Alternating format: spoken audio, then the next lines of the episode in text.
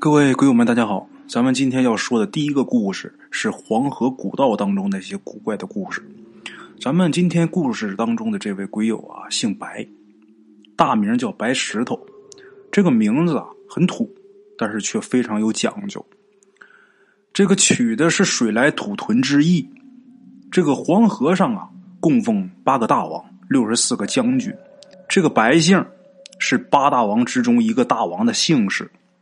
这个不是大圣在这信口胡说啊！关于八大王和将军的说法已经写到书里了，这也是每个河官必备的红宝书。即便是今天的黄委会，也得把这本书奉为治黄圣经。懂行的人一眼就能看出咱们鬼友这个名字，一看就知道他是世代的河兵出身。那么说河兵是什么？相信好多鬼友都不知道。在一部电视剧，这部电视剧名字叫《天下粮仓》。在这部电视剧的开头啊，那几个九死一生取水的士兵，那就是河兵。康熙三十七年，中国才开始设河兵。这个河兵是一个很奇怪的兵种。清朝这个军装上都印着字，大伙都知道，有的印的是一个勇字，有的印的是一个兵字。这个兵啊，它是正规军，是清朝正规的部队。这个勇呢，是临时招募的乡勇。也就是说，咱们现在用咱们现在话来说，就是民兵。曾国藩的湘军一些地方团练，他这衣服上印的都是“勇”。这河兵的军装上呢，印着一个“河”字，这个就比较奇怪了。这个河兵虽然是国家军队系统，但是跟其他的军队啊，仍略有区别。这个河兵他们所领的这个粮饷，经乾隆帝特批，按照战二守八。什么意思呢？战银每个月一两五钱，手银每个月一两，按照这个比例分配，也可以有手拨战。你有手拨战，你这个钱也跟着涨，跟着升迁。如果因公遇难，也按军功条例抚恤。可以说呀，清朝的这个合兵待遇是很好的，待遇这么好，但是却很少有人愿意去。不仅不愿意去，就算是强行被抓了丁，或者说被征调成河兵，他们也是千方百计的都逃跑。给大家举一个例子啊，康熙三十七年，这河兵的人数为两千人，三年以后，这河兵剩下不到八百人，跑掉的加上死掉的一半多。后来实在是不行了，又在嘉庆七年紧急从天津和宣化调拨了四百人凑数。按说啊，当兵吃粮，扛枪打仗，为什么要跑呢？关键这个合兵的工作性质啊不一样。别的兵种是和流寇、盗贼、外夷这些打交道，合兵跟什么打交道？跟黄河，跟黄河里的邪物打交道。黄河呀，是咱们中国最能折腾的一条大河，也是中国邪乎事最多的一条长河。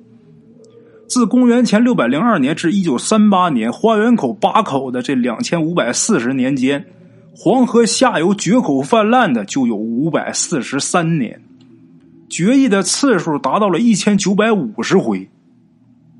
咱们再看看啊，跟他同一级别的长江，自公元前一百八十五年到公元一九一一年的两千零九十六年当中，长江中下游平原地区总共才发大小洪水灾害二百一十四次。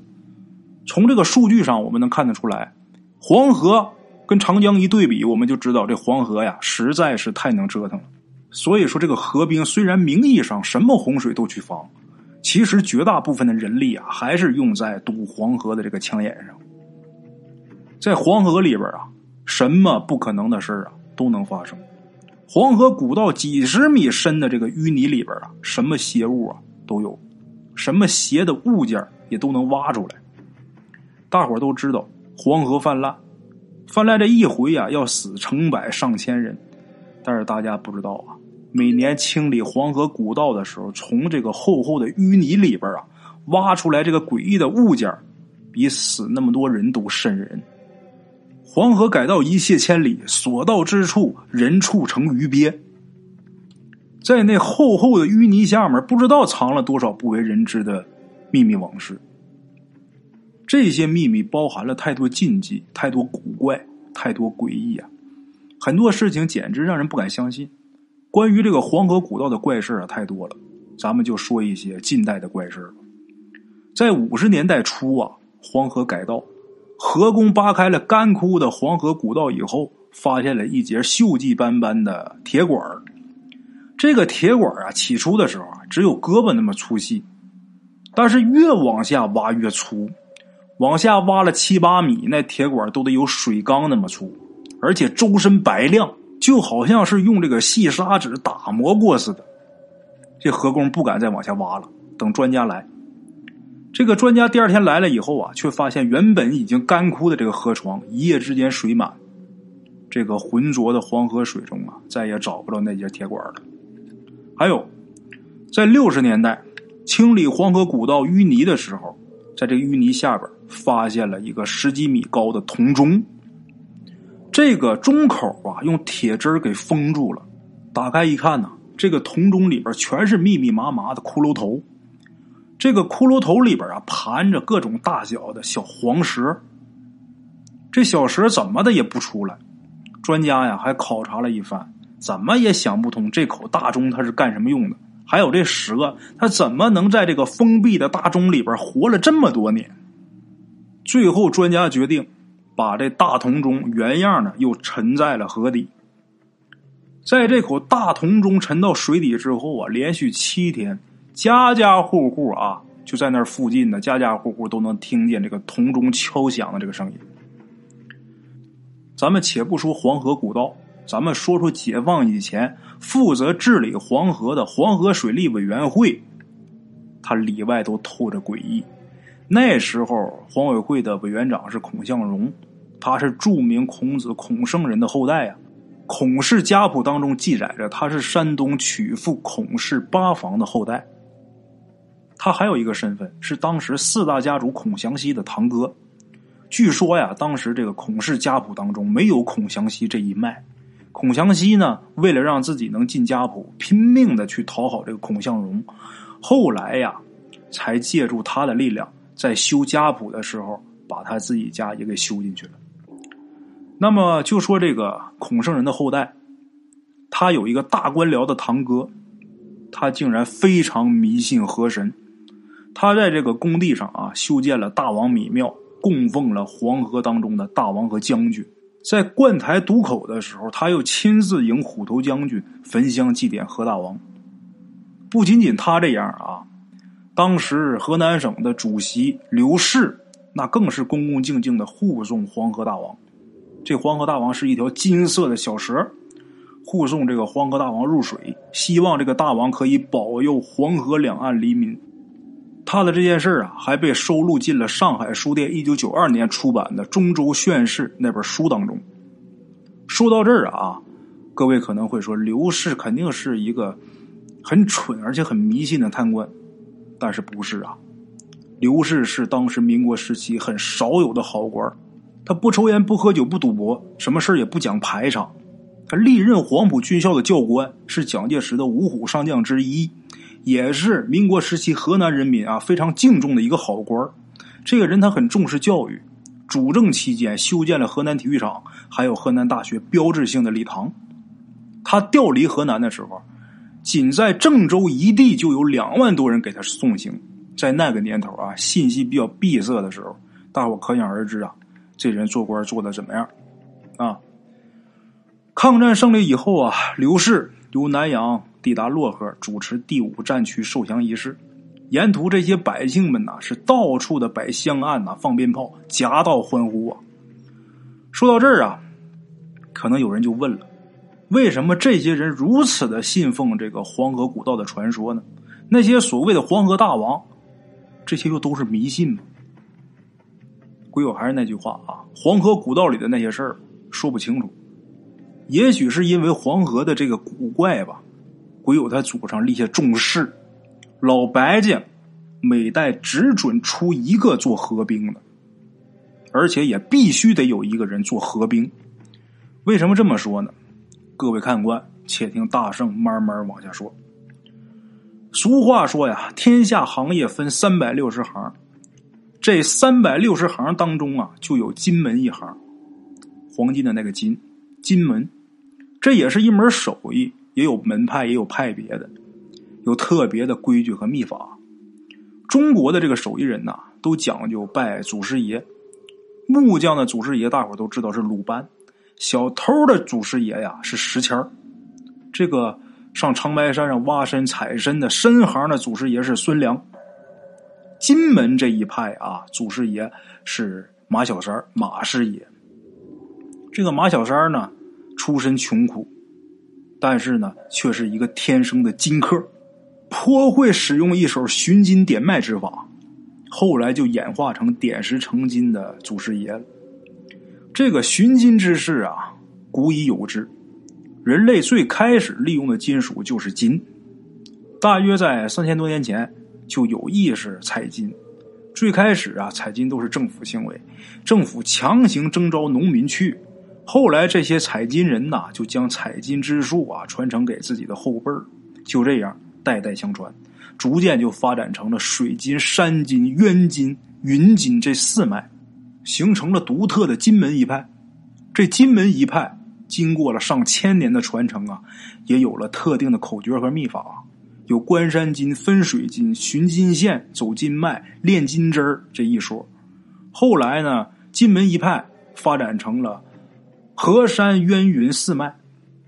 这四脉分别叫做分水、关山、探渊、凌云，每一脉都有每一脉的规矩，也有各自的地盘。这分水的绝对不会去关山，同样的探渊的也绝对不会去找凌云的麻烦。这都是祖上传下来的规矩。子丑寅卯啊，都有个说法。这些后辈们啊，当然也不能乱来，也不敢乱来。这个河山渊云听起来很神啊。说白了就是金客啊，各自划分地盘有的专门找水金，有的专门呢寻山金，有的专门探洞金，有的专门啊找天金，省得以后大伙为了抢地盘打架，是不是？你是找水金的，你就找水金，你别上我山上来；我是找山金的，我也不往洞里去。哎，这就叫规矩。刚才我说的那四脉呀，其他那三脉都很好理解。只不过有一脉叫天津这一脉，这一脉就特别神秘。其实咱们鬼友他也一直搞不明白啊。按说这个水里、山里找金子，这个都好理解。这天上怎么去找金子？弄不明白啊。不过点金这行啊，虽然富贵，但所谓是财不外露，跟乌昌大神、剃头匠、搓澡匠、戏子一样，都是下九流的行业。所以说，一直都是低调行事，外人呐，大都不了解他们这一行。说到这儿啊，大家应该明白，咱们鬼友他白家祖上古怪的规矩为什么？为什么每一代都要有一个子孙去做河工？那就是因为啊，他们白家就是这金客当中分水的那一脉，吃的就是黄河当中的河金。每一代啊，必须得有一个人呐去守这黄河。这叫做道义有道，有得有失，这样后人在黄河古道采金的时候，才不会遭遇天灾人祸，不会让分水这一脉彻底断了。话说到了鬼友他父亲那一代啊，人丁不旺，里里外外的就他父亲一个男人，所以呢，他理所当然的成了老河工，也加入了当时的黄委会。黄委会啊，是一九三三年成立的。一九四六年的时候，在解放区成立了冀鲁豫黄河故道管理委员会，当时的主任是徐达本。一九四九年解放以后，解放区啊又一次更名为黄委会。这个黄委会啊，刚开始的时候在开封。一九五四年的时候，河南省省会从开封迁到郑州，这个黄委会也跟着迁到了郑州。在六十年代后期啊。咱们鬼友他父亲因为这个身体的原因提早的退休，那年月啊实行接班咱们鬼友理所当然的接了他父亲的班进入到了这个黄委会。现在掐着指头算一算，从他加入黄委会到现在啊，一晃啊好几十年了。这好几十年当中啊，他见了太多黄河的怪事黄河鬼事、黄河古道当中层出不穷的这些古怪的事物。咱们鬼友说：“你要问我这些故事都是真的假的？”他说他也说不上来。反正有的是他自己亲身经历过的，有的是跟朋友啊喝完酒以后讲的段子，半真半假，真真假假，谁也说不上来。话说咱们鬼友去黄委会的时候，这黄委会啊从开封迁到郑州了。现在啊，黄委会是挨着省政府，又在市中心，是尽得地利风流啊。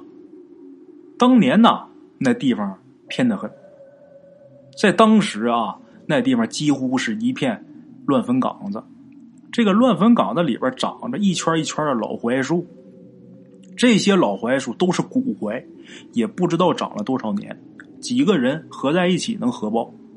这老槐树上啊，总落着黑压压的这个乌鸦，看见有人来了，这乌鸦在树上就呱呱叫，更显得苍凉古怪。这些古槐遮天蔽日。把这阳光挡的是死死的，三伏天打这树底下走过去都觉得冷风嗖嗖的，你都得快点走，要不然身上都得起一层鸡皮疙瘩。这个地方这个古槐呀很神，鬼友上班的时候呢，经常能看到啊，有人半夜三更的在这些树上啊缠这个一条条的红布，这红布下边还绑着小孩的红鞋，树底下呀。这个供奉着香案，这也是在给丢魂的这孩子招魂。好多古槐啊，几乎已经都枯死了。但是虽然这树死了，可没有人敢砍。首先呢，关于这古槐的这个鬼事啊，被传的是神乎其神。其次，古槐在地方啊是商代的旧城遗址，据说啊三千多年历史了。一九六一年，国务院公布第一批重点文物保护单位，其中就有它。这谁敢砍这树？后来，在一九五八年的时候啊，在这个商代旧遗址上又修建了紫金公园、紫金山公园。咱们国友他记得啊，修建这个紫金山公园的时候，有这个农民用锄头啊刨出来好多，呃，已经磨损很严重的铜钱还有瓷片，后来卖给来旅游的老外啊，发了一笔大财。当时啊，公园说要把这些个古槐好好保护起来。还去咱们鬼友当时他们这个黄委会征求了一下意见。鬼友说呀，一晃这么多年过去了啊，也不知道这些古槐现在还在不在。等有机会，他还得去看看。不仅仅是古槐，在离单位几十米远有这么一个地方，这地方有这么一个天坑。这个天坑啊，也不知道是怎么来的，好多人都怀疑这是陨石坑。反正这个大坑附近几十米内啊，寸草不生。这土色呀，也呈这个砖的颜色，就好像被猛火煅烧过似的。这天坑没多大，差不多能有一个池塘那么大吧。但是这坑极深，这坑内啊还有一个泉眼，这泉眼咕嘟咕嘟往外冒着这个泉水，这泉水还是寒泉，那个泉水是冰冷刺骨，你就是走在附近，你都觉得这冷气直飙。据说呀。黄委会附近这个风水啊，就是被这些老槐树和天坑给破坏了，所以每年都得死人。话说啊，那些年黄委会也确实闹得很邪乎。咱们鬼友说啊，当年黄委会刚搬到这儿没多久，半夜有人爬起来小便，结果第二天就发现这人溺死在这个天坑里边了。捞出来一看呢，这尸体啊胀的像牛皮袋子那么大。紧接着。又有一个东北的领导，这领导长得比较胖，胖嘛，胖子都怕热。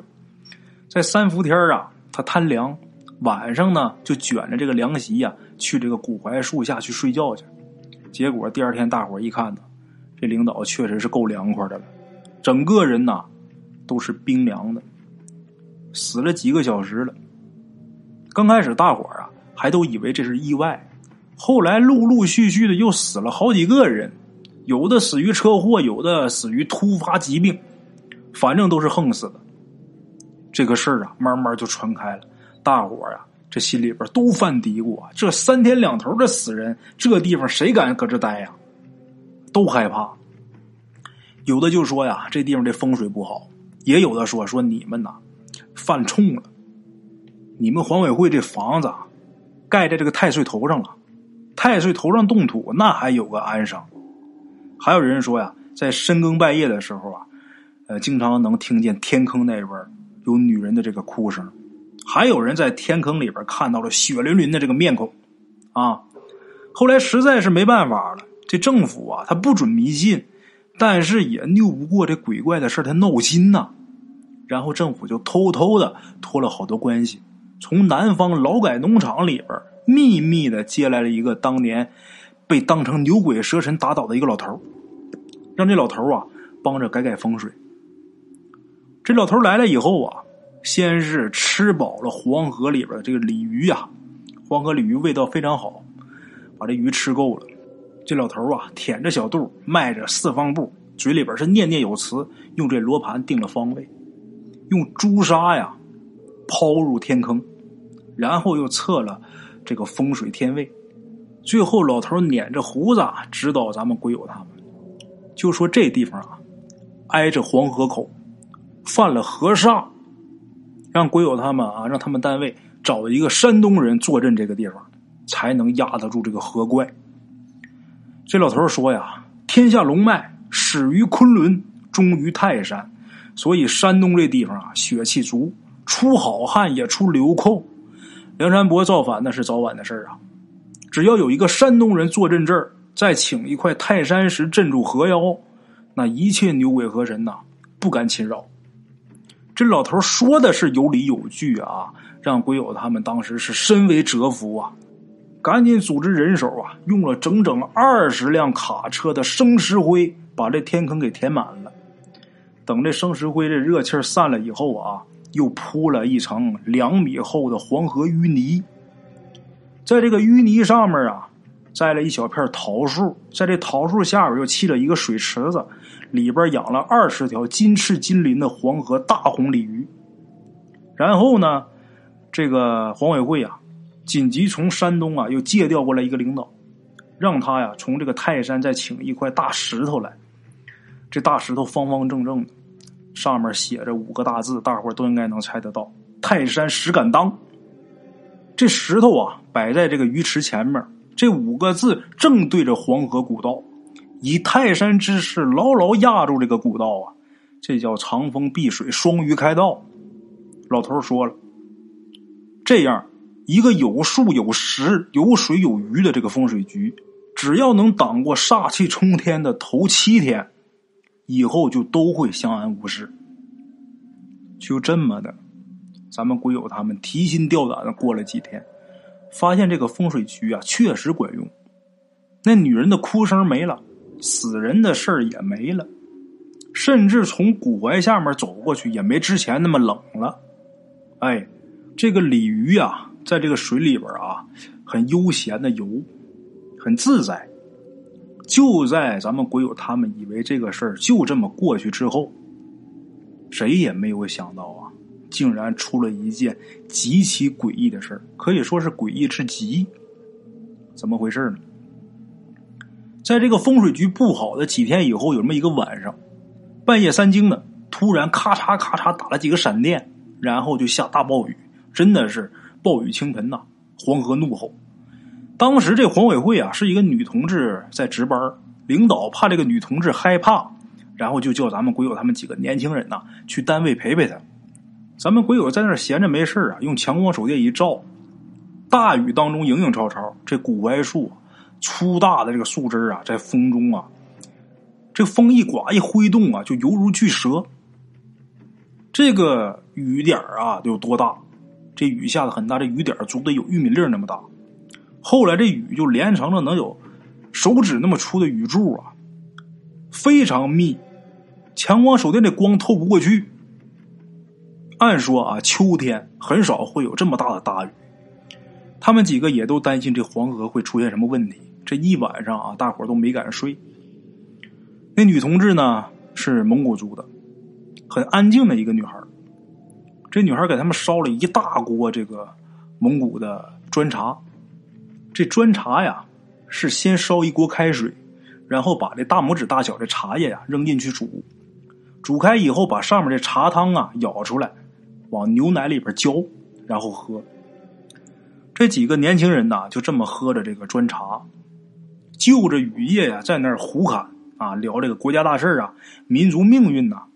鬼友说：“现在想想啊，挺温馨的。后来咱们鬼友去了西藏淘金，这一路风餐露宿啊，经常是吃了上顿没下顿。这行囊里边装的最多的就是这个砖茶。藏区的这个砖茶呀，是花椒、青盐、牛乳、带酥油，就很大一块用斧子把它给敲下来，放锅里边煮煮就能喝。喝完之后很暖和，也很长力气。只不过咱们鬼友说，喝了那么多地方的砖茶。却始终喝不出当年在黄委会的那个味道，那到底是什么味道呢？鬼友想了好多年也想不明白。大圣，我觉得啊，那也许就是一段永不磨灭的青春的味道吧。书归正传，这几个年轻人呢，在这喝茶聊天外边是暴雨倾盆。结果第二天清晨呢，他们起来一看呢，外面这个水呀，都能漫过膝盖了。大家出去检查一下，黄河倒是没什么事，但是他们黄委会又出事了。确切的说，又死了一个人。这回呀，死的是一个女的。按说啊，他们那个年月啊，死人也见得多了，横死的也见得多了，什么淹死的、吊死的、撞死的、毒死的，但是鬼友他们却从来没有见过那么诡异的死法。这个死法简直就不像是自杀，就好像是遭到什么邪恶的诅咒一样，非常非常诡异。那么说怎么回事怎么个诡异法？大成给大伙讲讲。这女的呀，她是投河死的。投的河呢，就是原本他们用生石灰啊，还有这个淤泥呀，死死的封住的那个天坑。也许是因为呀，这大雨冲坏了这个水泥层。也许是啊，有人故意破坏这天坑，反正原本被堵得结结实实的这天坑，全都被冲开了，借着雨水呀，形成了一条长河。这长河上飘着一绺水草，走近一看，不是水草，是一个女人散乱的头发。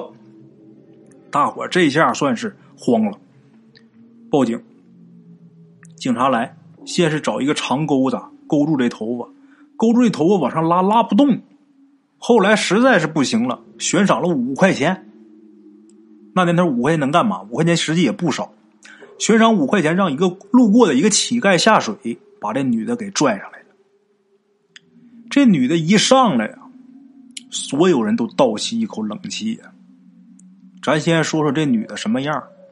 穿了一身鲜红色的，就好像唱戏的那种大袍子，头上呢。也套着一个大红的布袋子，身上绑着一块大石碑，就这么跳进天坑。新调来的这个借调来的这个山东领导啊，睁一睁眼睛一看呐，嗷老一嗓子，怎么的呢？这女的身上绑着那块大石头，就是他千里迢迢从山东请来的那块泰山石。直到现在，鬼友他说起这个事儿啊。还觉得这头皮发麻呢，鬼不鬼的，咱们暂且先不论啊。大伙想想，这样惨烈的死法，这得有多大冤屈啊！后来没事的时候，咱们鬼友他们几个在一起聊这个事儿，有人掰着手指头啊，仔细算了一下，从他们用生石灰堵上这个天坑那天开始算起，到这个女人横死那天，不多不少，整整的七天。再想想那老头说的啊，只要泰山石能挡住这七天的煞气，就没事了。看来最后还是没挡住。这样看，这老头他不是神棍，人家懂一些道法。后来呀，有这么一年盛夏，有这么一个去雍和宫朝拜的独眼喇嘛途经这个地方的时候啊，这喇嘛是又渴又饿，就昏倒在这个古槐树下面。咱们鬼友他们呢，扶着这个喇嘛到这个黄委会休息，然后给他弄了一些干粮，弄了一些稀饭。他休息一下以后啊，就挣扎起身呐，去了那个天坑那地方，把自己持戒多年的这个念珠啊扔进了这个天坑当中，然后双手合十祈福。